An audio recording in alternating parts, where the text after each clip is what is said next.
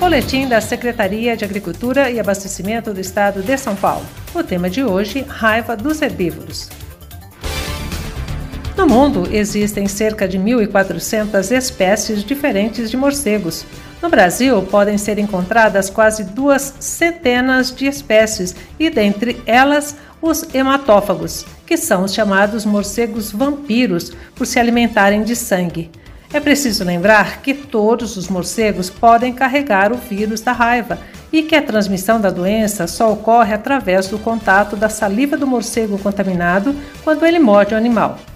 São três as espécies hematófagas, mas apenas uma tem relevância por causar enormes prejuízos à atividade agropecuária, levando os animais não vacinados, quando atacados, à morte é o morcego vampiro comum, ou Desmodus rotundus, que é seu nome científico.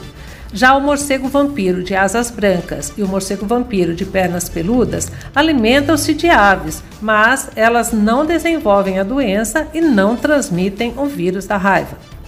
Em áreas rurais, o morcego hematófago tem o hábito de se abrigar em fendas, cavernas, árvores, bueiros e construções abandonadas, mas podem muito raramente serem encontrados nas áreas urbanas. Embora os morcegos tenham preferência por atacar rebanhos bovinos e cavalos, assim como animais domésticos, a raiva transmitida por eles é uma zoonose fatal, ou seja, ela pode ser transmitida ao homem. E tanto nos animais como nos humanos, a taxa de letalidade da raiva é de 100%. Então fique atento, a raiva mata. Verifique a existência de colônias na sua propriedade.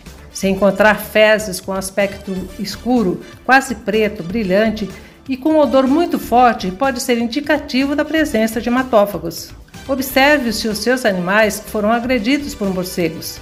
Os sintomas da raiva nos animais podem ser o afastamento do rebanho, andar desorientado, salivação intensa, paralisia dos membros, animais não conseguem se levantar.